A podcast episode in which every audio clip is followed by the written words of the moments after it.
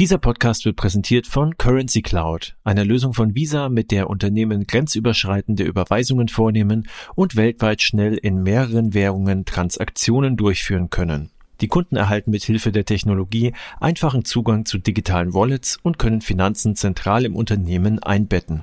Currency Cloud hat für Banken, Finanzinstitute und Fintechs auf der ganzen Welt, darunter Starling Bank und Revolut, mehr als 100 Milliarden Dollar in über 180 Ländern verarbeitet. Weitere Informationen finden Sie auf currencycloud.com. Sprechen Sie uns noch heute an.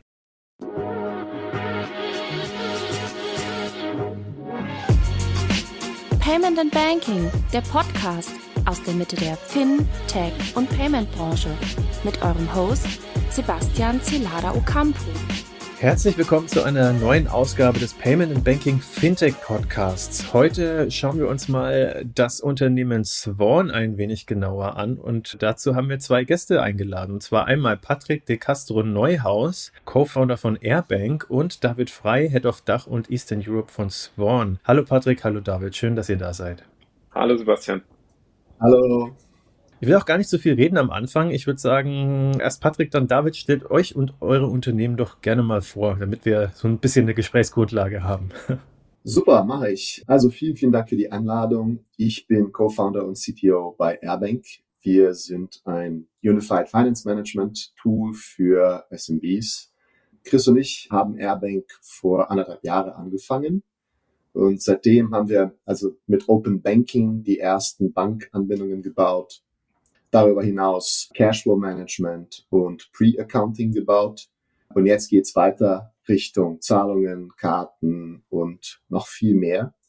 Und wir haben jetzt also mit Swan schon seit ein paar Monaten angefangen zu arbeiten, haben jetzt unsere ersten Zahlungsfeatures gelauncht. Und also ich bin zuständig für Produktdesign, Engineering, habe also mit der ganzen Swan slash Zahlung slash Kartenarbeit viel im Alltag zu tun. Super, dann mache ich mal weiter. Mein Name ist David. Wie du schon gesagt hast, leite ich den Dach- und osteuropäischen Markt für Swan. Wer ist Swan? Wir sind ein Banking as a Service Provider, der 2019 an den Start gegangen ist. Was machen wir? Wir ermöglichen das sozusagen jedwedem Unternehmen selber Bankdienstleistungen anzubieten, ohne eine eigene Bank- oder E-Geld-Lizenz zu haben. Worüber sprechen wir da? Es sind Konten, äh, wie der hatte gerade schon gesagt hat, es sind äh, Karten und das ganze Thema Payment über IBANs. Das ist genau das, was wir unseren Kunden ermöglichen, diese Art von Dienstleistung in ihre eigenen Produkte zu integrieren. Und was wir dort machen, ist, wir vereinfachen das radikal. Wo man früher noch sehr, sehr viel Know-how intern, was Banking angeht, gebraucht hat, um, um derart von Dienstleistungen anzubieten, ist das heute sehr, sehr einfach, wie wir das machen. Man braucht da keine eigene Abteilung aufzubauen, sondern man braucht pfiffige Developer, die das, die das integrieren können und dann kann man in wenigen Wochen die eigenen Bankdienstleistungen integrieren ins eigene Produkt und das seinen Kunden anbieten. Also uns nochmals äh, klarer äh, zu sagen, also ihr bietet im Grunde Embedded Finance Dienstleistungen an, damit eben andere Unternehmen darauf aufbauen können. Ganz genau. Magst du vielleicht noch mal ein bisschen für die, also es ist ja so ein Buzzword, das hört man jetzt überall. Wollen wir vielleicht trotzdem mal definieren, was ist Embedded Finance genau und wo kommt ihr ins, ins Spiel sozusagen? Ja, vielleicht kann ich das anhand von, von, Beispielen ähm, mal, mal näher beschreiben. Also wir sind selber ein B2B2X-Unternehmen. Das heißt, wir arbeiten mit B2B und mit B2C-Unternehmen zusammen. Wenn wir uns jetzt zum Beispiel ein Account Management Tool vorstellen, das ist sehr, sehr gut da drin, dass man seine ganzen Rechnungen im Blick hat, dass man seine Accounts managt. Und normalerweise gab es in der Kundenerfahrung dort immer eine Sollbruchstelle beim Thema Payment. Denn man konnte alles gut managen, man konnte sehen, welche Zahlungen man noch tätigen musste, welche man auch im empfangen musste, aber man musste immer noch ein zweites Tab offen haben, die Sparkassen-App, die Deutsche Bank-App, um dann die die Zahlung auch tatsächlich anzustoßen. Heute mit Hilfe äh, von Swan Embedded Finance ist es so, dass wir so einem Account Management Tool ermöglichen, dass deren Kunden eigene Konten aufmachen innerhalb des Tools, gewitelabelt natürlich, und die Zahlung direkt aus dem Account Management Tool heraus anstoßen können. Also man hat eine eingehende, durchgehende Kundenerfahrung an der Stelle. Man muss da kein zweites Tab offen haben, manuell Daten übertragen, sondern man kann das sehr stark automatisiert auch machen. Das ist genau Embedded Finance, also sprich, wir sagen immer in Neudeutsch am Point of Need tatsächlich auch die Möglichkeit geben, die Finanzprodukte zu konsumieren. Das ist ein, ein Beispiel im B2B-Bereich. Und vielleicht noch ein, ein zweites Beispiel im, im, im B2C-Bereich ein sehr eingehendes, warum man auch, auch, woran man auch schön sehen kann, wie breit dieses Thema Embedded Finance gefasst ist und, und dass das eben nicht nur für Fintechs relevant ist, sondern für jedwedes Unternehmen. Wir arbeiten seit kurzem, und das hätten wir uns selber nicht vorgestellt, mit, mit verschiedenen Tierversicherungen zusammen. Würde man im ersten Moment vielleicht nicht daran denken, dass Embedded Finance dort eine Relevanz hat.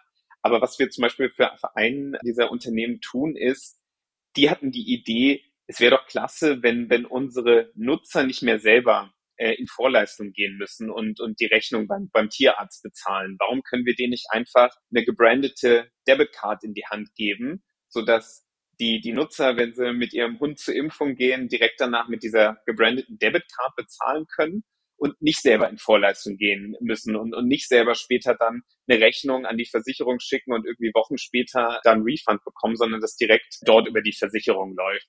Ich glaube, das sind zwei sehr extrem unterschiedliche Beispiele, die aber dennoch verdeutlichen sollen, wie umfassend und, und, und allgegenwärtig das Thema Embedded Finance sein kann. Jetzt muss ich mal fragen, weil das mit dem Tierarztbeispiel oder Tierversicherung so, so schön war. Gibt sowas auch für Menschen, für privat, private Kranken, Privatkrankenversicherte? Also wir sind gerade dabei, dort die ersten Gespräche zu führen, weil das natürlich genau der gleiche Use Case ist, auf, auf Menschen bezogen. Point of Need. Ich, ich bin beim Arzt, muss, muss bezahlen, muss da erstmal in Vorleistung treten, dann die ganzen Rechnungen äh, einreichen das, das macht, würde sehr, sehr viel Sinn machen, das auch für, für eine PKV anzubieten. Und ich denke, hoffe, dass wir das auch in den nächsten Monaten sehen, dass, dass es solche Use Cases auch gibt, mithilfe von Embedded Finance. Man sieht ja also aufgrund dieser Beispiele auch schon, dass der Markt ja ziemlich groß ist. Also es gibt da verschiedenste Analysen und Schätzungen, also 138 Milliarden US-Dollar bis 2026 oder Bank Capital Ventures sagt, dass langfristig 40 Prozent der Finanz Finanzservices in ein Embedded Model ja, rüber switchen werden oder sich da finden lassen werden. Jetzt belegt ihr genau diese Nische. Seid ihr auch so optimistisch? Wie steht's äh, sozusagen um den Status quo? Und ja, was ist deine Perspektive, David? Ja, ich kann ja vielleicht mal anfangen. Ich bin jetzt seit, seit März dabei, hier die Verantwortung für, für den Dachmarkt zu übernehmen. Die Traktion ist sehr, sehr groß, die wir, die wir sehen. Im deutschen Markt, aber auch im, im osteuropäischen Markt. Diese Zahlen, die von den Unternehmensberatungen äh, dort kommen, die sind sehr, sehr groß, immer schwer zu greifen. Ich glaube, was sie aber dennoch verdeutlichen, ist, dass es ein Riesenpotenzial hat, das Thema Embedded Finance, weil es eben so allgegenwärtig ist. Ich glaube, die zwei Beispiele haben es eben schon ganz schön verdeutlicht, wie man auch im Privaten, wenn man sich mal umguckt, wo man immer mit dem Thema Banking, mit dem Thema Zahlungsverkehre in, in Berührung kommt, kann ich, so mache ich es in, in letzter Zeit häufig im Privaten immer zu überlegen, okay, wie würde das jetzt als Embedded Finance Solution aussehen? Und ich glaube, da, wenn die Hörer äh, sich das mal selber vorstellen, dann, dann wird man auf sehr, sehr viele Beispiele kommen. Also sprich, das Potenzial ist, ist sehr, sehr groß und, und die Use Cases auch, auch sehr, sehr divers. Die Themen, die wir sehen, sind, sind genauso mannigfaltig. Also sei es im, im B2B oder im B2C-Bereich, die Anwendungsfälle. Und deshalb, ich glaube, gerade nochmal auf diese Thematik zurück, Point of Need. Ich glaube, das ist genau der Schlüssel zum, zum Ganzen. Da kann der Patrick wahrscheinlich auch ein Lied von singen, warum sie letztlich wenn sich dazu entschieden haben, mit Embedded Finance hier auch, auch zu arbeiten, weil man den Kunden heutzutage in einer immer digital werdenderen Welt natürlich diese ganzen Sollbruchstellen eben wegnehmen will, dass man eben nicht verschiedene Anbieter nutzen muss, gleichzeitig, um, um, um Zahlungen zu tätigen, dass man auch, auch Vorteile hat, wenn man, wenn man gewisse Services aus einer Hand bekommt. Und ich glaube, aus diesem Grund, ähm, ob man nur diesen Zahlen vertraut, ob es nur 138 Milliarden sind, 200 Milliarden, ich glaube, darum geht es nicht unbedingt. Ich glaube, der, die, die Anwendungsfälle, die wir sehen, sind einfach wahnsinnig mannigfaltig und, und dementsprechend ist dann sehr, sehr großes Potenzial in dem Markt. Ja, genau, Patrick. Also wir haben dich ja jetzt nicht zuletzt deswegen drin im Podcast, weil ihr ja mit Swan zusammenarbeitet bei äh, Airbank. Erklär doch mal äh, bitte auch aus deiner Warte raus. Also was bietet ihr innerhalb dieses Embedded Finance Spielfelds an und ja, wie, wie macht ihr das und wie setzt ihr es um? Ja, also zu Beginn war schon die Grundphilosophie von Airbank, dass wir eine Tech-Schicht zwischen Banking und Accounting sein wollten. Und wir haben uns den Markt angeschaut und gesehen, dass Firmen wie zum Beispiel Neobanken und Spend Management Plattformen, wenn du dich da registrieren möchtest, dann musst du durch ein ziemlich langes, mühsames KYB Prozess durchziehen. Und das ist natürlich ein großer Roadblock für Traction. Und Open Banking war schon vor anderthalb Jahren stabil genug, um darüber hinaus ein, ein richtiges Business-Tool zu bauen. Wir haben also damit angefangen, aber ziemlich schnell festgestellt, dass unsere Ambition viel, viel weitergehen würde und Open Banking einfach nicht genug sein würde, um alles anzubieten, was wir wollten. Also im Bereich Zahlungen zum Beispiel, man kann zwar über PIS alles Mögliche machen, aber zum einen ist die Stabilität immer eine Frage. Also wir haben schon viel damit gespielt, viel getestet und es ist noch nicht vergleichbar mit normalen SEPA-Transfers. Zum anderen, es ist natürlich strategisch besser für uns, im Flow of Funds zu sein und selbst den Zahlungsverkehr anzubieten. Und zum Dritten ist es natürlich auch für uns sehr interessant, wenn wir dem Kunden einfach die Möglichkeit geben, auszusuchen, ob die Open Banking Anschlüsse genügend sind oder ob der Kunde auch selbst ein Airbank Konto haben möchte, um das als sein Haupttransaktionskonto zu benutzen. Und das ist, wann wir uns entschieden haben, Banking as a Service anzubieten. Also wir haben ein bisschen den Markt angeschaut. Es gibt natürlich nicht nur BAS als, als Lösung, um, um Konten anzubieten. Aber es war uns nach einigen Gesprächen klar, Banking as a Service vereinfacht nicht nur den Prozess für den User, sondern natürlich auch für uns. Es würde uns nur ein paar Monate kosten, um dieses Produkt live zu haben, statt jetzt fast ein Jahr, wenn wir jetzt unsere eigene Lösung bauen würden. Und das ist zumindest für die ersten Jahre unserer Growth-Phase definitiv genug. Wir brauchen jetzt nicht mehr Kontrolle über spezifische Banking-Themen, die wir über Banking as a Service nicht benutzen äh, oder nicht haben würden. David, kannst du dann von der Perspektive von, von Swan einfach noch mal ein bisschen darauf eingehen, also wie ihr da konkret zusammenarbeitet? Genau, also vielleicht, vielleicht gehe ich sozusagen einen, einen, einen Schritt höher. Wie arbeiten wir generell mit, mit unseren Unternehmenskunden zusammen? Die Grundphilosophie von unseren Gründern war es von Anfang an, dass Bars etwas mehr zu SaaS wird. Und vielleicht lasse ich mich darauf eingehen. In der Vergangenheit war es so, wenn man mit einem Banking as a Service Provider zusammengearbeitet hat, kam das mit, mit einer gewissen Komplexität. Man brauchte ein internes Team, was ein gutes Banking-Verständnis hat, ein gutes Payment-Verständnis, je nach Use Case. Man brauchte sehr, sehr viel Zeit, was die Integration anging. Also in der Vergangenheit waren sechs, neun, zwölf Monate nichts Untypisches, um den ersten Account bei, äh, zum Beispiel für einen Kunden zu öffnen, die erste Karte rauszubringen. Und auch das Thema Kosten waren, war ein großer Faktor, weil viele dieser ersten Wellen an, an Banking as a Service Providern auch gerne eine sechsstellige Nummer an, Summe an Setup-Fees genommen haben. Da haben unsere Gründer von vornherein gesagt, es muss einfacher werden. Im besten Fall, wie es ja im SaaS auch so ist, also im Software as a Service, muss ein Developer auf unsere Homepage kommen können und sofort ohne einen Touchpoint quasi mit Swan anfangen können, auf Basis unserer API ein Produkt zu bauen. Jetzt ist es natürlich so, dass wir in einem regulierten Umfeld sind, was gut so ist. Dementsprechend wird es nie so sein, dass, dass der Entwickler ohne jeglichen Touchpoint ähm, äh, mit Swan integriert. Es ist immer noch ein Compliance-Prozess dazwischen. Aber wir haben es geschafft, die Zeit sehr, sehr extrem zu verkürzen. Also die, die, der schnellste Kunde ist in 21 Tagen mit uns live gegangen, hat da erst einen Account, erste Karte geissued, inklusive vollem Compliance Review, also sehr, sehr schnell. Und wie erreichen wir das? Also einerseits ermöglichen wir das, dass, dass wir machen den kompletten Compliance-Prozess. Wir machen das ganze Thema Banking Operations für, für unsere Kunden. Also man muss kein eigenes KYC, KYB aufsetzen. Das gibt's bei uns aus, aus einer Hand. Man muss kein Transaction Monitoring, Anti-Money Laundry, also Geldwäsche, Compliance-Prozesse dort aufbauen, sondern das übernehmen wir.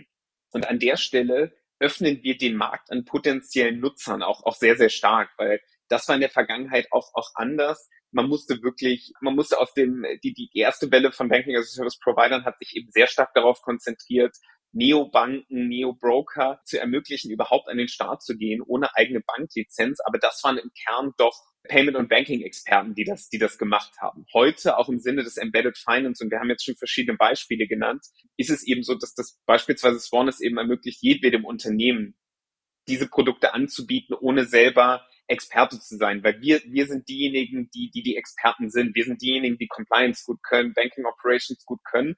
Und unser Ziel war es immer, unseren Kunden eher zu ermöglichen, sich weiterhin auf das Kernprodukt zu, zu konzentrieren und, und, und kein kein Banker zu werden, wenn man das so sagen kann. Da würde mir jetzt als erstes einfallen, also ja, macht total Sinn auch und macht natürlich für viele Unternehmen, die dann sozusagen an euch andocken, das Leben sehr viel leichter. Jetzt wäre meine Frage aber mal an dich noch, David, wie viel schwieriger wird denn eures? Weil ihr müsst ja dann äh, dadurch, dass ihr ja das Risiko dann eben teilweise übernehmt oder was heißt teilweise zu großen Teilen, müsst ihr ja auch auf der Hut sein, was ihr euch da in Anführungsstrichen da ins Haus holt. Wie groß ist eure Legal-Abteilung? Wie viel macht es sozusagen aus im Vergleich zum reinen Development? Weil ich kann mir vorstellen, die zwei Dinge sind sicherlich so die größten Posten bei euch in, im HR-Headcount. Also kannst mich gerne korrigieren, wenn ich da falsch liege, aber. Nein, du liegst nicht falsch. Also genau, dadurch, dass, dass wir einen Großteil dieser Verantwortung übernehmen, haben wir natürlich auch, auch, auch dort ein substanzieller Teil unserer, unserer Mannschaft ist, ist in den Bereichen. Eine unserer ersten Mitarbeiterinnen war unsere Chief Compliance Officerin, die, die von Anfang an mit dabei war, als wir das Thema EMI-Lizenz angegangen sind. Und die hat das Team und die Prozesse von Anfang an solide aufgebaut. Und deshalb auch mein, mein erster Mitarbeiter, ich war der erste Mitarbeiter im März in Berlin, der erste äh, äh, Mitarbeiter, die ich eingestellt habe, war unser Compliance Officer. Also das, das ist natürlich imminent wichtig, äh, dass wir ein gutes Verhältnis zur ACPA, zu BaFin haben, zur Bundesbank und alle Prozesse so strukturiert aufgesetzt haben, dass wir dieses Risiko auch tragen können. Aber das ist genau das, warum wir eben dann auch für unsere Kunden das Thema KYB, KYC übernehmen, damit wir wirklich unsere auch auch unsere, unsere Prozesse dort integriert haben, auch wissen, wen wir uns da reinholen, wie du es gerade gesagt hast. Und gleichzeitig ist es auch so, wir haben deutlich mehr Anfragen, als am Ende der Kunden rauskommen. Warum? Weil wir bei den allermeisten Unternehmen, die auch auf uns zukommen, oder bei, bei allen Unternehmen schauen wir sehr, sehr klar hin. Mit wem arbeiten wir da zusammen? Was ist der Use Case? Was sind die Payment Flows? Und wir erkennen auch, dass bei vielen Unternehmen die, der Reifegrad einfach noch nicht da ist oder dass das Geschäftsmodell einfach nicht da ist, wo, wo wir das unterstützen können. Das heißt, also wir mitigieren das Risiko damit, indem wir ganz klar gucken, wie ist eben dieses Geschäftsgebaren, was, was dort jemand machen will, um gleichzeitig dann auch diese Transaktionrisiken zu übernehmen. Und gleichzeitig ist es aber auch so, und ich glaube, das ist ein Vorteil, dadurch, dass wir ein, ein, ein junger Spieler sind, ein junges Fintech am Markt und auf der grünen Wiese starten konnten. Wir konnten natürlich auch sehr, sehr viel digitalisieren, automatisieren, was unsere Compliance-Checks zum Beispiel angeht, was uns natürlich auch hilft, dort vielleicht ein Stück weit effizienter zu sein, als es andere Unternehmen sind, die, die vielleicht vor vielen äh, Jahrzehnten schon gestartet sind, auch, auch dort organisch gewachsen sind, haben wir dort, glaube ich, so ein, so Late-Mover-Vorteil, was das zumindest angeht. Kannst du mal ganz grob, ihr, ihr kommt ja aus Frankreich ursprünglich, habt jetzt in Berlin Office und Barcelona und beide auch sehr frisch, soweit ich weiß. Also jetzt aus kompletter Unternehmenswarn mal runtergebrochen. Also muss das mir jetzt nicht auf, ja. auf den Kopf genau sagen, aber so ganz grob. Wie viele Leute arbeiten bei euch im Development? Wie viele Leute arbeiten bei euch grob im Bereich Legal und Regulatorik? Und äh, wie viele seid ihr insgesamt überhaupt? Ja, also wir haben lass mich lügen, letzte Woche den hundertsten Mitarbeiter begrüßt. Also das, äh, die Schwelle haben wir jetzt überschritten. Wir sind man unterscheidet ja immer zwischen einer, einer Produkt- und einer Sales-getriebenen äh, Unternehmung. Wir sind auf jeden Fall ein produktgetriebenes Unternehmen. Bis Mitte letzten Jahres hatten wir noch keinen festen Mitarbeiter im Sales, obwohl wir 2019 gestartet sind. Also unsere Gründer sind allesamt äh, aus, aus dem Bereich Payment und Banking, also sind alle Entwickler und haben sich wirklich die zwei Jahre Zeit genommen, das Produkt aufzubauen und haben sich die zwei Jahre Zeit genommen, die EMI-Lizenz zu bekommen und die ganzen Compliance-Prozesse so aufzusetzen, dass wir rein technisch und seitens Compliance so weit waren, dass wir im letzten Jahr auch kommerziell an den Markt gegangen sind. Heute ist eben auch weiterhin ein Großteil unseres Teams im Bereich Tech, im Bereich Produkt, ein Großteil des Teams im Bereich Compliance und wir bauen jetzt langsam dieses Marketing- und, und Sales-Team so auf, weil wir uns einfach so weit fühlen. Ich meine, wir sind jetzt anderthalb Jahre ungefähr kommerziell am Start, haben jetzt 54 Kunden in neun verschiedenen Ländern also schon, schon sehr substanziell wachsen dort sehr stark und bauen die Teams natürlich sukzessive weiter auf. Wir haben uns von Anfang an aber als europäisches Unternehmen gesehen und das fand ich für meine Entscheidung auch äh, diese diese Verantwortung zu übernehmen sehr sehr wichtig, weil man kennt es von, von Startups, die erstmal im eigenen Land Unicorn werden, bis sie das erste Mal irgendwie einen Schritt nach draußen machen und wo man dann immer das Gefühl hat, ja, okay, eigentlich ist der Heimatmarkt mit Abstand der wichtigste und, und irgendwann ganz später kommen, kommen die anderen Länder. Und, und so, das, das kann der Patrick auch bestätigen, also wir haben relativ früh auch mit, mit Airbank angefangen, uns auszutauschen, zu arbeiten. Da waren wir auch noch nicht mal ein Jahr in, in Frankreich aktiv, weil wir einfach von Anfang an gesagt haben, wir haben eine europäische Vision Und, und wir wollen das eben auch ermöglichen, dass wir in ganz Europa arbeiten können. Ich finde, das ist eine große Errungenschaft auch, auch von Europa, dass es eben das Passporting gibt. Also sprich, dass wir mit unserer Lizenz aus Frankreich in, in der gesamten europäischen Wirtschaftszone arbeiten können.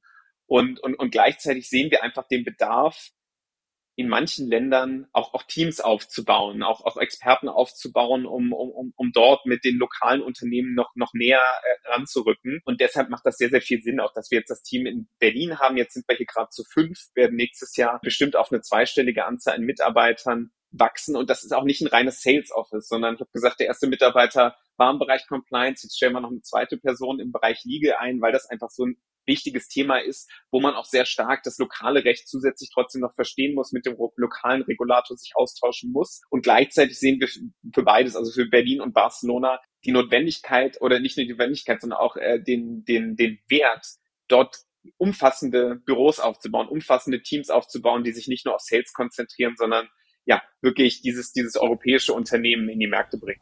Patrick, ihr, ihr kommt ja aus Berlin, ne? Ihr habt euer HQ in Berlin. Wie ist das jetzt mit der Zusammenarbeit mal ganz grob abgelaufen? Also ähm, musstet ihr viel Französisch sprechen? Habt ihr schon immer äh, deutschsprachig kommuniziert mit Swan? Und wie muss man sich vorstellen? Vor allem auch, wie viele Leute sind denn bei euch überhaupt am Start und wie viele Leute waren im Team oder sind im Team, das mit Swan im Austausch steht? Also Airbank hat heute um ungefähr 60 Leute. Damals, als wir angefangen haben, waren wir 40 ungefähr. Und unsere Ingenieure sind zur Mehrheit in Lateinamerika. Das heißt, die meisten sprechen kein Deutsch und auch kein Französisch. Wir haben uns aber natürlich auf, auf Englisch kommuniziert. Das hat super gut geklappt. Und also Airbank ist zwar in Berlin gegründet worden, aber wir sind schon seit Anfang an remote first. Wir haben drei Hubs in Europa, Berlin, Wien und Barcelona, aber mehr als 50 Prozent des Teams ist remote. Äh, wir haben Leute zwischen, also Lateinamerika, alles Mögliche, Mexiko, Brasilien, hatten auch schon in Argentinien, Peru. Wir haben auch in Afrika, Ägypten, Middle East, alles Mögliche und natürlich auch in Europa.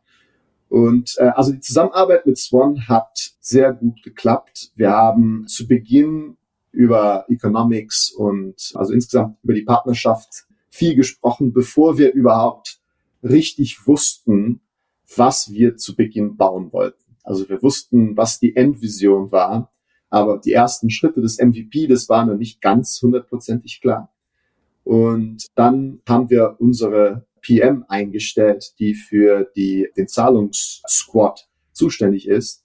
Und ähm, sie hat also die heroische Arbeit gemacht, diese ganzen Definitionen zu bearbeiten und das über die Schlusslinie zu bringen. Und also die Development-Arbeit selbst hat uns ungefähr zweieinhalb Monate gekostet, würde ich sagen. Also Swan bietet ja zwei Möglichkeiten an. Eine ist ein White Label Banking App, also so ein, so ein äh, fertig gebautes Frontend, was man dann branden kann. Und die zweite Option ist wirklich die tiefe API Integration. Wir hatten ja schon unsere eigene Plattform und wollten etwas tieferes anbieten. Also haben wir die API-Integration gebaut. Und das, das Schöne ist, äh, sobald man die ersten Schritte gemacht hat, die schwierigen Schritte, wie zum Beispiel den ganzen KYB-Flow und den Account-Issuing-Flow, dann sind die weiteren Themen eigentlich ziemlich leicht. Also jetzt bauen wir Karten und das, das fühlt sich an wie eine ziemlich schlichte Erweiterung von dem, was wir schon für Zahlungen gebaut haben.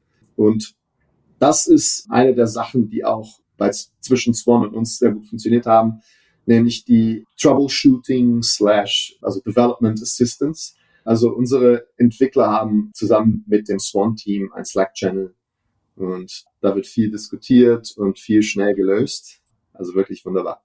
Vielleicht da auch nochmal anschließend an zwei Punkte, die, die Patrick gesagt hat. Vielleicht das letzte zuerst. Ich glaube, das, das ist ganz stark, was, was wir sehen auch, auch heute mit, mit all den Entwicklerteams, mit denen wir zusammenarbeiten, dass wir da sehr auf Augenhöhe auch, auch uns austauschen. Also die meisten Entwickler, die schätzen eine gute Dokumentation von der, von der API, weil sie sich dann das, die meisten Fragen selber beantworten können. Und gleichzeitig man kann es fast profan nennen, ist sowas wie ein Slack-Channel einfach wahnsinnig wichtig, um, um auf einem kurzen Dienstweg ja so, so Probleme oder, oder äh, Herausforderungen aus dem Weg zu räumen. Und das funktioniert durch die Bank weg. Ich glaube, und, und deshalb ist es auch so schön heutzutage. Ich glaube, das ist auch eine Entwicklung, die wir einfach über die letzten fünf bis zehn Jahre sehen, dass so ein Unternehmen wie, wie Airbank ist ja fast schon ein Global Player, kann man sagen, mit all den Teams, die auf der Welt sitzen, dass es gleichzeitig möglich ist, dass Developer irgendwo in Berlin in Bordeaux, in, in Barcelona sitzen und, und mit Sao Paulo da in, in Echtzeit quasi diese Themen besprechen. Das finde ich wahnsinnig wertvoll und ich glaube auch, auch sehr, sehr zeitgemäß, wie wir, wie wir dort zusammengearbeitet haben. Und ich glaube, das Zweite, was Patrick gesagt hat, was sehr, sehr spannend ist und was sehr viel Spaß auch macht, ist genau diese gemeinsame Entwicklung von, von Ideen, weil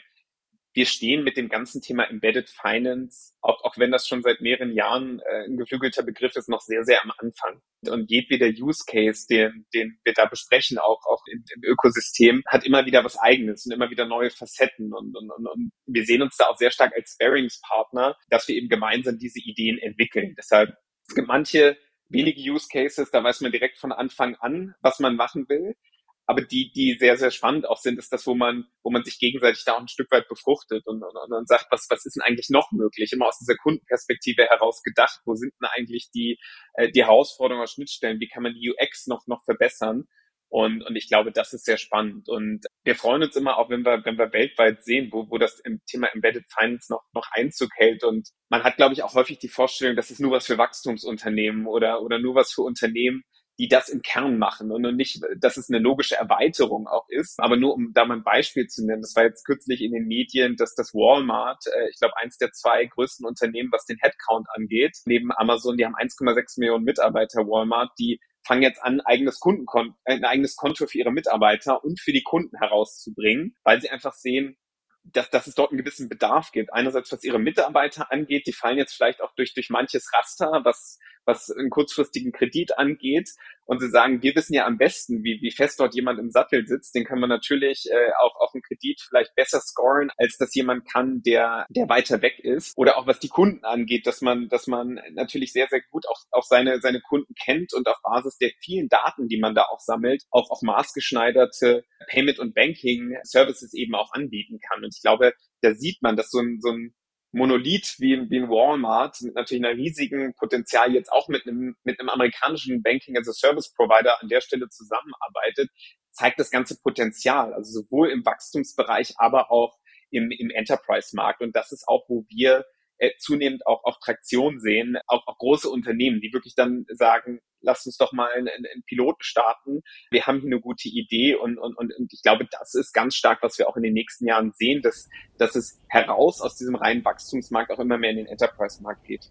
Ja, also Amazon ist, glaube ich, auch ein ganz passendes Beispiel. Die haben ja jetzt seit einiger Zeit, ich glaube, es ist schon ein Jahr oder ein bisschen länger, die Möglichkeit, dass man einfach beim, beim Checkout auswählt, okay, ich möchte, also es funktioniert nur bei ausgewählten Produkten. Es ist wahrscheinlich, wird dann anscheinend auch personalisiert ausgespielt, so tief bin ich nicht drin, aber dass man sagen kann, hey, ich will das in drei oder fünf Raten, das ist dann vorgegeben. Also man, man kann ja nicht entweder drei oder fünf, aber da steht dann eben schon von Amazon vorgegeben, willst du es lieber in drei. Bei anderen Produkten sind es dann zwölf, bei anderen sind es dann fünf Monate irgendwie ähm, abzahlen, null Prozent Zinsen und das läuft dann eben direkt über Amazon und nicht über irgendwie eine Partnerbank. Und ja, also das sind viele Beispiele dabei, die definitiv bin ich mir sicher auch noch Schule machen werden in Zukunft oder wo einfach noch mehr passieren wird bei Konkurrenzunternehmen oder in, in ähnlicher Form. Was mich jetzt nochmal interessieren würde, da möchte ich nochmal kurz was aufgreifen, was, was ich vorhin so aufgeschnappt habe. Und zwar, ihr habt beide Büros in Barcelona. Äh, hängt das zufällig miteinander zusammen, dass ihr dann doch Möglichkeit habt, vor Ort euch auszutauschen oder ist das wirklich Zufall?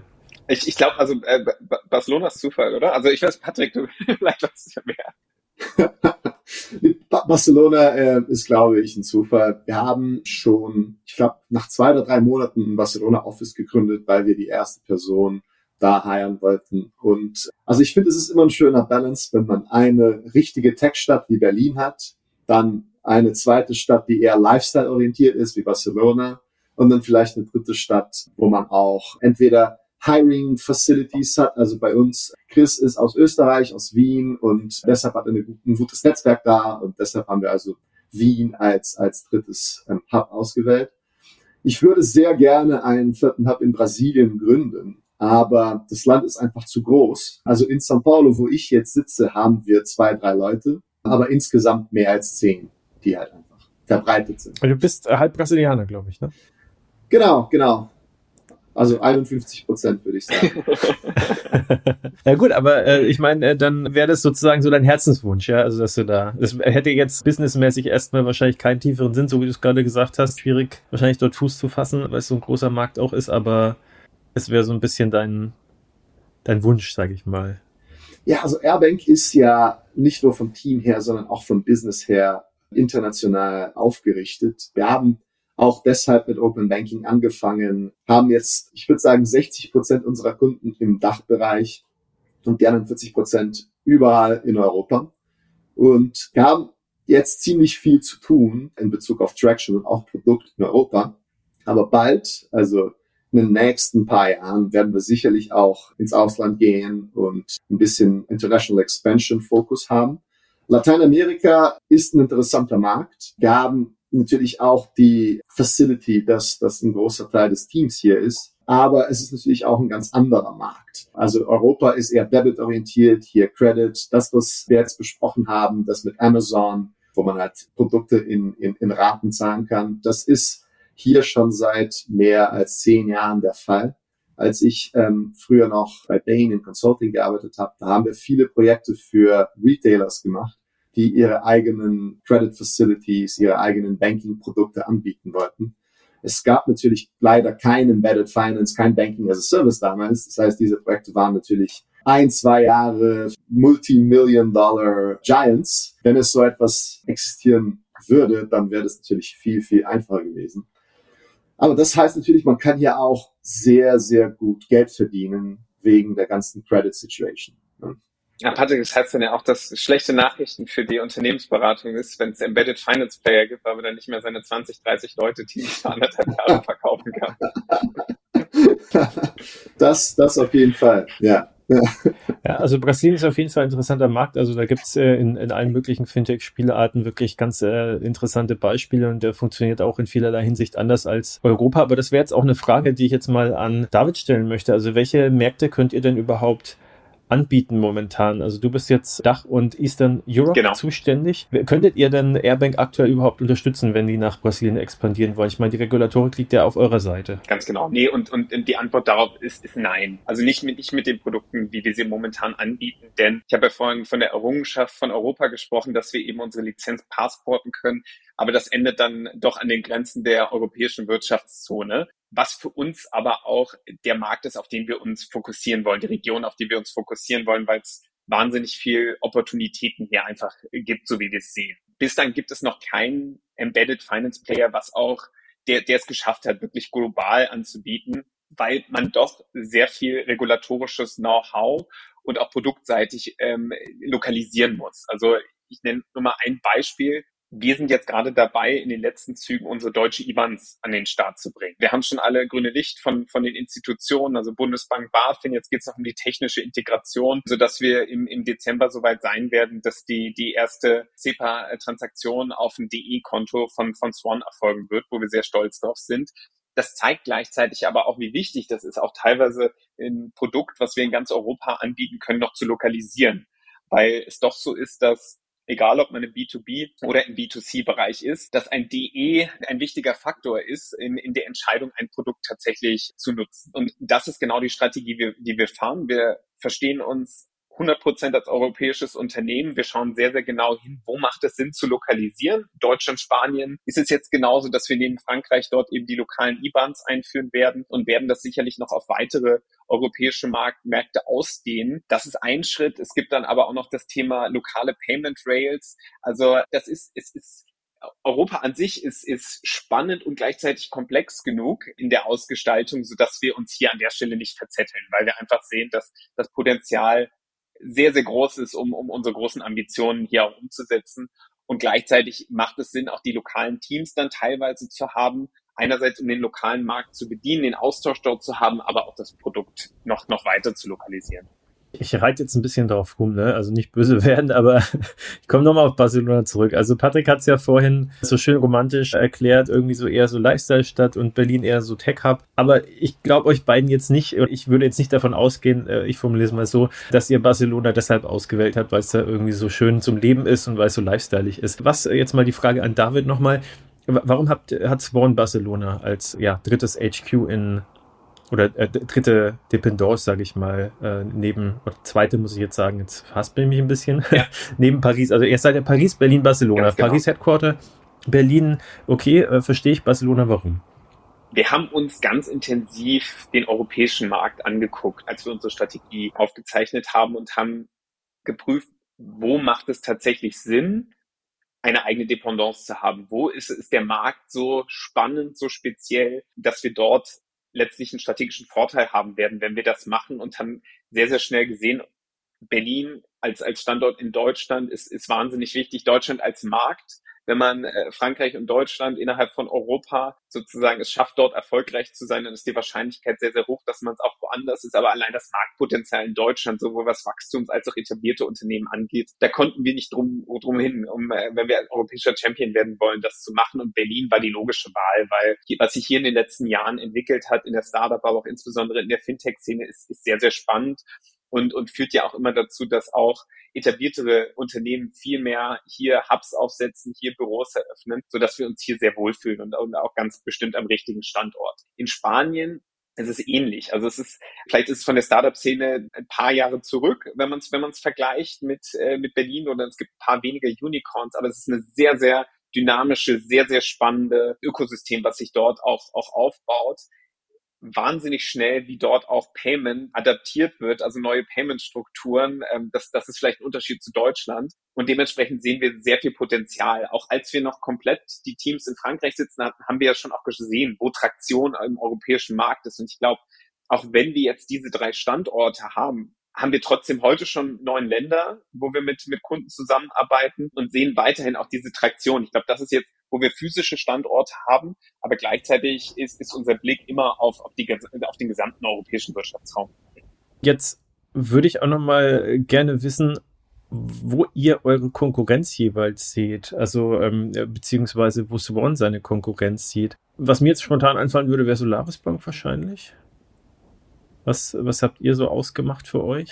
Und warum Warum seht ihr euch stärker jeweils, falls ihr, falls ihr das tut? Oder wo sind eure spezifischen Stärken? Vielleicht, vielleicht kann ich anfangen, dann kann Patrick vielleicht nochmal irgendwie, weil, weil er sich den Markt natürlich auch ja. gut angesehen hat. Nein, also ich glaube, es, es gibt verschiedene Arten von, von Banking as a Service Providern in Europa. Und was wir, ohne jetzt wirklich auf einzelne einzugehen, was wir sehr stark eben gesehen haben, es gibt zwei verschiedene Wellen oder zwei verschiedene Zeitpunkte, wo, wo Banking as a Service äh, Unternehmen gegründet wurden. Es gibt die erste Welle, die heute sehr groß schon ist, wirklich eine ganz tolle Traktion hinter sich hat, auch, auch Education im Markt gemacht hat, was uns heute hilft, die sich aber sehr stark auf das Thema Fintechs, Neobanken, Neobroker fokussiert hat und, und, und dort auch, auch sehr, sehr stark gewachsen ist. Es gibt, da gibt es Spieler in, in Frankreich und in Deutschland und in, und in UK eben auch, wobei UK natürlich inzwischen so ein Stück weit auszuklammern ist durch eine Entscheidung, die da dummerweise getroffen wurde. Und dann gibt es eben diese zweite Welle und da zählen wir uns mit dazu, die ein, einen breiteren Horizont hat. Also einen breiteren Horizont im Sinne von, was müssen wir eigentlich als, als BAS, als Banking as a Service Provider machen, um diesen breiteren Markt auch bedienen zu können. Ich hatte vorhin schon ein paar Beispiele genannt. Also was, was waren eigentlich so die, die Stolpersteine, warum eine Tierversicherung nicht schon vor fünf Jahren eine eigene Karte rausgebracht hat? Und da fallen mir ein paar Beispiele an. Also einmal eben dieses Thema eigene Compliance-Prozesse, eigene Banking Operations, und aber auch das Thema, wie, wie schnell und, und wie gut kann man eine API integrieren und als drittes auch ganz klar das Thema Preis. Weil ein junges Wachstumsunternehmen hat nun mal nicht unbedingt 100.000, 150.000 Euro off the shelf, äh, wie man auch schön neudeutsch sagt, um so ein Projekt erstmal an den Start zu bringen. Und, und genau das ist so ein bisschen das Unterscheidungsmerkmal, wo wir uns als, als eine, eine Weiterentwicklung sehen und gleichzeitig sehen wir natürlich, dass das auch immer mehr auch, auch, auch große Unternehmen in den Markt gehen, wie, wie Edgin oder Stripe, die, die den Markt für sich auch entdecken, was das Thema Issuing angeht. Und gleichzeitig sehen wir da immer, wenn, wenn solche Unternehmen dann auch diesen Weg gehen, dass wir da nicht ganz falsch sind an, an der Stelle. Ja, Patrick, warum habt ihr euch für Swan entschieden und nicht für irgendwas anderes? Also ich meine, es gibt ja, es gibt ja Konkurrenz, äh, es hat ja wahrscheinlich mehr Optionen gegeben. Seid ihr, und vor allem seid ihr von selber zu Swan gegangen oder sind, ist Swan auf euch zugekommen? Nee, also wir, wir sind auf Swan zugekommen. Wir haben uns natürlich den Markt in Tiefe angeschaut. Wir hatten Gespräche mit mindestens fünf oder sechs verschiedenen Providers. Und die zwei, die also wirklich bis zum Ende dabei waren und wo wir dann letztendlich Swan ausgewählt haben, war, war auch Airwallex dabei. Und Airwallex ist schon super international aufgerichtet. Die sind äh, ursprünglich aus Australien, bieten aber Konten und ähm, Karten und so weiter in, ich glaube, mehr als 100 Ländern an. Aber das ist ein anderes äh, Produkt. Das ist nicht direkt Banking as a Service mit der normalen Banking-Infrastruktur. Das ist ein bisschen eher in Richtung E-Money. Und ja, letztendlich kam das natürlich auf Economics. Swan hat uns ein, ein besseres Paket angeboten. Es kam auch ein bisschen wegen Tech zu dieser Entscheidung. Also wir haben uns die Dokumentation in Tiefe angeschaut und Swan hat, hat da wirklich ein Edge mit einer sehr, sehr deutlichen, klaren Dokumentation, wo man halt wirklich den Eindruck hat, okay, das kriege ich in ein paar Wochen hin und das funktioniert auch richtig gut. Und uns war auch strategisch klar, Swan ist ein Partner, den wir für viele, viele Jahre haben können, während ähm, Airwallex vielleicht ein bisschen Airbank as a Service Ambitionen hat. Und das könnte natürlich für uns äh, uninteressant sein. Da könnte sich der Wind vielleicht ein bisschen drehen nach einiger Zeit. Also mit Solaris Bank, ich sehe die Beziehung zwischen Swan und Solaris Bank ein bisschen wie zwischen Stripe und Adyen. Wir hatten versucht, Solaris Bank zu kontaktieren zu Beginn, also nach ein paar Monaten, nachdem wir Airbank gegründet haben. Und wir haben sogar keine Antwort bekommen. Und nach ein paar Monaten kam dann eine ziemlich automatische E-Mail, die gesagt hat, Leute, ihr seid nicht äh, in der Größe von Unternehmen, die wir normalerweise Interesse haben. Und ja, dann, dann war uns ein bisschen klar, okay, das ist vielleicht nicht der Partner, den wir suchen. Danach haben wir doch mit denen gesprochen, aber wie gesagt, Swan, Swan hatte ein interessanteres Produkt und Economics Package Unternehmensgröße finde ich jetzt gar nicht mal so ein schlechtes Stichwort, weil ich wollte mal erstmal verifizieren, ob meine Infos richtig sind. Ihr seid beide, also Swan und Airbank, ungefähr mit der gleichen Summe gefoundet, wenn ich richtig informiert bin, zwar 23 Millionen Dollar ungefähr. Ihr seid beide Series A, wenn es auch noch die aktuelle Info ist. Jetzt erstmal die Frage an Patrick. Die Kooperation mit Swan, hat die schon dafür gesorgt, vielleicht, dass die letzte Finanzierungsrunde smoother gelaufen ist, als es vielleicht ohne diese Kooperation gelaufen wäre? Als wir unsere letzte Runde abgeschlossen haben, das war Anfang dieses Jahres, da hatten wir noch nichts mit Swan gebaut. Das war nur ein Plan und wir hatten sogar nicht den Provider ausgewählt. Also klar, der Plan, der Traum hat uns geholfen, die Runde zu raisen, aber nein, damals äh, noch nicht. Aber es ist ja jetzt auch ein gutes Beispiel, das jetzt nochmal veranschaulicht, wie schnell das dann alles geht, ne? Ja, ja. Und es wird uns ja, sicherlich also helfen, die Series B zu raisen. Okay, dann, dann, dann drücke ich mal die Daumen, dass es da auch bald positive News gibt und reiche die Frage gleich mal an David weiter. Ihr seid ebenfalls in der äh, Series A-Runde ähm, aktuell, beziehungsweise die letzte Runde war eine Series A, ist jetzt Sommer letzten Jahres genau. gewesen, soweit ich informiert bin.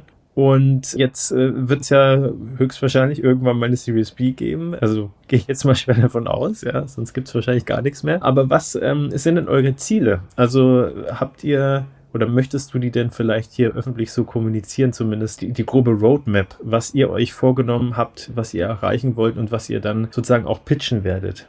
Gerne. Also ich kann es ja natürlich äh, als, als Verantwortlicher für den Dachraum ein bisschen mehr mit Bezug auf, auf, auf Dach sagen. Das Schöne ist, als wir die Series A gemacht haben, war, war der Großteil äh, oder ein, ein, ein, ein großer strategischer Ankerpunkt dort, diese Deutschland-Expansion zu machen. Also dementsprechend ist das alles eingepreist in unsere Series A und, und als Wachstumsunternehmen ist es aber natürlich auch klar, dass wir VC gefundet weiter auch, auch eine neue Runde machen werden, um das, um das Wachstum, was wir jetzt haben, noch weiter auszubauen. Also das, das wird bestimmt kommen. Also ich glaube, das ist auch keine Überraschung, dass wir, dass wir das machen werden. Und wenn ich jetzt auf den deutschen Markt gucke, ist es so, dass wir heute schon sechs Kunden gesigned haben. Äh, unter anderem mit, mit Airbank arbeiten wir jetzt schon ein Stück länger zusammen und sicherlich bis Ende des Jahres noch auf, auf zehn das anwachsen lassen. Und die Idee und das Ziel ist es ganz klar, das zu verdreifachen nächstes Jahr, weil wir einfach die, die Traktion sehen, sehen, dass unsere Brand auch immer mehr bekannt wird im, im deutschsprachigen Raum und dementsprechend da sehr, sehr positiv gestimmt sind, wenn ich äh, auch als Sales-Verantwortlicher da jetzt gerade auf unsere Pipeline schaue, dass sowohl vieles reinkommt, also viele Int Unternehmen, die interessiert sind, mit uns zusammenzuarbeiten, aber wir auch immer mehr Traktion schaffen, indem wir selber aktiv auf, auf potenzielle Kunden zugehen, weil das Thema natürlich auch immer spannender wird für viele Unternehmen, gerade in einer etwas schwierigeren makroökonomischen Marktlage ist das, was wir sehen, dass wir ein Glück kein Abfall der Traktion aktuell zu verzeichnen haben, sondern ich glaube, dass wir die Botschaft, dass man mit Embedded Finance selber Wert schaffen kann, neue Umsatzkanäle aufmachen kann, dass die sehr, sehr gut auch, auch heute noch in einer schwierigeren Marktlage funktioniert. Denn viele Unternehmen sind aktuell tatsächlich auf der Suche über Technologie neue Umsatzquellen zu erschließen, ihre Kunden näher an sich anzubinden. Und das ist, glaube ich, das Schöne. Einerseits dadurch, dass man schnell auch, auch integrieren kann mit unserer Lösung. Sobald man live ist, kann man ab Tag eins Kunden besser monetarisieren, weil natürlich auch die Zahlungsbereitschaft eine höhere ist, wenn man ein eigenes Konto anbietet, wenn man eine eigene Karte anbietet, wenn man Automatisierung von, von Zahlungen anbietet. Da haben wir teilweise gesehen, dass, dass, dass Kunden von uns den Revenue pro Kunden verdreifachen konnten. Ja, also das, und, und ich glaube, das ist weiterhin spannend und, und sehr, sehr relevant in, in der aktuellen Zeit, weshalb wir da sehr ja, optimistisch oder ich gerade als Verantwortlicher optimistisch auf, auf die Zukunft.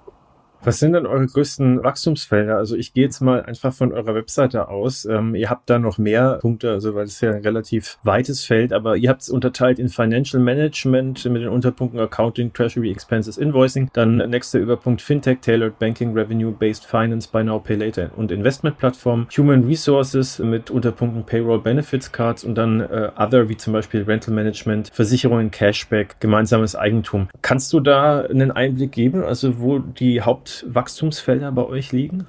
Also wenn du, wenn du heute auf unser Portfolio guckst, ist es so, dass wir sowohl eben mit, also ich würde es ein bisschen größer fassen, im B2B als auch im B2C-Bereich aktiv sind. Ich würde sagen, ein, ein bisschen stärker im, im, was jetzt äh, die Anzahl der Kunden angeht, im, im B2B-Bereich, wie, wie der Patrick jetzt hier auch das, das repräsentiert. Aber zunehmend sehen, dass auch eine B2C-Traktion immer mehr zunimmt. Zum Beispiel über das Thema Buy Now Pay Later. Da haben wir einen sehr, sehr großen Kunden auch, auch kürzlich in Frankreich gewonnen, die sehr, sehr viele Karten mit uns issuen in, in dem Bereich. Also wir, wir wir sind gestartet ganz stark, viele Cases im B2B-Bereich und es shiftet sich so langsam, so dass ich schon sehe, dass, dass wir in beiden weiterhin sehr aktiv sein werden. Also ob es nun im Expense Management, Invoice Account Management ist, das ist ein Bereich, der sehr, sehr spannend ist, Liquiditätsmanagement eben auch, weil dort der Wert auch schon nachgewiesen ist aus, aus meiner Sicht, was, was Embedded Finance hier, hier bringen kann. Vielleicht kann Patrick auch noch zwei, zwei, drei Sätze dazu sagen, weil es natürlich sein Steckenpferd ist. Und gleichzeitig wenn wir Richtung äh, weiteren äh, B2B, aber auch im B2C sehen, ist es schon noch so, dass das vieles auch explorativ ist, was, was dort gemacht wird. Und wo wir aber zunehmend sehen, jetzt, wenn wir nur diesen Buy Now Pay Later Case uns, uns angucken, und das ist das Schöne an unserem Geschäftsmodell, glaube ich, an, an sich. Wir wachsen einerseits, indem wir neue Kunden für uns akquirieren, aber andererseits, äh, wenn man ein bisschen, äh, ein bisschen blumig, aber wenn man das jetzt ein bisschen metaphorisch ausdrücken würde, wenn wir heute aufhören würden mit jeglichen Sales-Aktivitäten, würden wir ein Glück weiterhin ein, ein Anstück des Revenues sehen, weil unsere Kunden, mit denen wir arbeiten, natürlich auch wachsen, ähm, selber mehr Kunden onboarden, mehr Accounts öffnen, mehr Karten herausgeben, mehr Payments orchestrieren. Und, und ich glaube, das ist generell das Spannende an diesem Banking as a Service Produkt, weshalb das für VCs natürlich auch sehr spannend ist. Aber vielleicht lasse ich Patrick auch nochmal ein bisschen, äh, bisschen sagen, was, was, was du dort siehst. Da erinnere ich mich an den klassischen Satz, dass man in, in B2B Geld nur in zwei verschiedenen Formen verdienen kann, Bundling und Unbundling. Ich glaube, Embedded Finance hilft beides. Also für Fintechs wie wir hilft ihr natürlich, dass das Bundling, also Erbanks These ist, dass Finance Management jetzt reif für Bundling ist dass äh, statt sich verschiedene Niche-Tools, Business Owners, Finanzteams einfach nur ein einziges Tool benutzen möchten, wo alle Daten, wo alle Analysen, alle Prozesse sind. Aber ihr hilft natürlich auch das Unbundling für Nicht-Fintech-Kunden, die Produkte anbieten möchten, die sie heutzutage nur über eine Bank oder über einen anderen Provider anbieten könnten. Ne? Ähm, und äh, ich sehe das als wirklich zum einen sozusagen der letzte Schritt der Commoditization von, von traditionellen Banken. Und zum anderen ist es natürlich auch ein, riesiger Driving Force in der Fintech-Wirtschaft. Ich glaube, wenn wir jetzt über B2B sprechen, heutzutage sprechen wir immer von Spend-Management-Plattformen, von Neobanken, aber wenn du alle zusammen im selben, äh, in derselben Chart siehst, die haben vielleicht ein Prozent Market Share. Die anderen 99 Prozent benutzen immer noch traditionelle Tools, traditionelle Banken etc. etc. Und das kann sich jetzt mit Embedded Finance, mit Banking as a Service ganz schnell ändern. Ich glaube, in 10, 20 Jahren wird das ganz anders ausschauen. Äh, da werden wir einen riesigen Market Share für Startups, für neue Tech-Produkte haben. Und ich glaube, vielleicht daran anschließend, was, was Patrick gesagt hat, ich glaube, deshalb glaube ich auch ganz stark an Unternehmen, die dieses Bundling machen, weil ihr natürlich auch spezielle Kunden habt, die ihr deutlich besser kennt, als es vielleicht eine traditionelle Bank kann ihr, ihr, ihr habt verschiedene Produkte und könnt deshalb die Produkte auch, auch mehr zuschneiden dann auch noch, weil ihr natürlich auch den Luxus habt, genau für diese Kundengruppe, die ihr dort bedient, Produkte zu entwickeln und nicht für jedermann. Und ich glaube, das hilft auch ähm, und, und ich glaube, da ist Embedded Finance ist dort nur ein Enabler, ne? wichtiger, aber es ist ein Enabler zu einer zunehmenden Vertikalisierung, glaube ich, auch dieser Offerings. 100 ja. Wir kommen jetzt so langsam zum Ende. Wir sind aber klassisch irgendwie bei so einer knappen Stunde. Ich würde jetzt mal noch so ein bisschen äh, locker als Abschlussfrage Richtung Patrick. Wir hatten mal äh, eine Folge, die hieß How to get a BaFin License. Ja, das war die äh, Fintech, Fintech Nummer 386, die Episode. Jetzt frage ich dich mal, how to launch your embedded finance. Was würdest du denn ja, anderen Unternehmen, die vielleicht vor einer ähnlichen Entscheidung stehen, so ganz knapp möglichst als Guidance geben? Okay, also hinterher ist man natürlich immer schlauer. Ich würde sagen, Schritt Nummer eins, man muss ziemlich genau verstehen, was man als Ambition damit hat. Nicht einfach Embedded Finance als Keyword damit anfangen und dann schauen wir mal, was wir damit machen. Zum Zweiten, ich würde sagen, es ist extrem wichtig, ein gutes User Research zu machen, um da also richtig gut die Feature-Reihenfolge und auch die UX zu planen. Nummer drei, klar, in der Provider-Suche viel Fokus auf Economics zu stellen, weil zu Beginn kann man sagen, okay, äh, ob das jetzt 10 oder 15 Cent kostet, das ist jetzt nicht so wichtig, aber man ist schon ein bisschen mit dem Provider verheiratet und das soll langfristig funktionieren. Und die Implementation, ehrlich gesagt, ist, ist die, die leichtere Phase, weil wenn man einen guten Provider auswählt und Documentation und Support gut klappen, dann, dann geht das ziemlich schnell.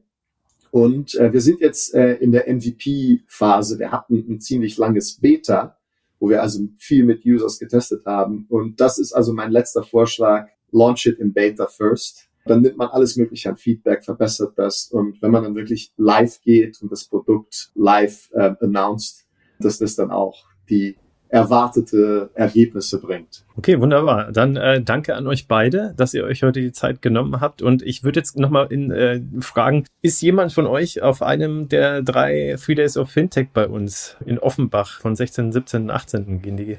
Ich bin am 16. und 17. David nickt schon vielleicht. Ja, ja, am 16. und 17. Ja. Nicht, nicht am Kryptotag, aber Patrick schweigt, äh, grinst, wahrscheinlich bist du noch ja. dann in, in Brasilien, ne? Aber ich kann es dir nicht verdenken. Ja. Ich habe noch 13 Tage, also. Ja, ja. Na, die seien dir auch gegönnt, ja. Also ich glaube, wenn wir, wenn es irgendwie Sinn machen würde, wir würden äh, die Feeders of Fintech vielleicht dann auch lieber in Sao Paulo machen. Aber wir werden zumindest mal einen, äh, einen Glühweinstand, einen kleinen Weihnachtsmarkt bei uns haben. Also vielleicht so ein bisschen neidisch kannst du da, glaube ich, doch sein, ja. Oh. ja äh, gibt's Glühwein bei euch? Wahrscheinlich eher nicht, ne? Hm, ja, also. Doch. Also man kriegt die, ne? Aber. Ja. Ja. Okay, aber ich würde sehr gerne dabei sein. Also Fintech war ähm, ein gutes, ein guter Grund, aber Weihnachtsmarkt, das ist ein, ein richtiger Grund. Sehr gut, ja. Ja, vielleicht dann nächstes Jahr. Aber ähm, äh, auf jeden Fall nochmal vielen Dank, ne, dass ihr, dass ihr da heute beim Podcast zu Gast wart. Ähm, wir äh, wiederholen das sicherlich mal in Zukunft und schauen dann, wie es euch ergangen ist. Hoffentlich so gut wie möglich. Drückt die Daumen und äh, ja, dann äh, auch an unsere lieben Hörer, wenn euch der Podcast gefallen hat, wie immer, wenn ihr es noch nicht gemacht habt, abonniert den Kanal auf eure Lieblingspodcast-Plattform. Lasst uns eine gute Bewertung da, wenn ihr möchtet. Und ja, dann hören wir uns hoffentlich das nächste Mal beim Payment Banking Fintech Podcast. Bis dann. Ciao.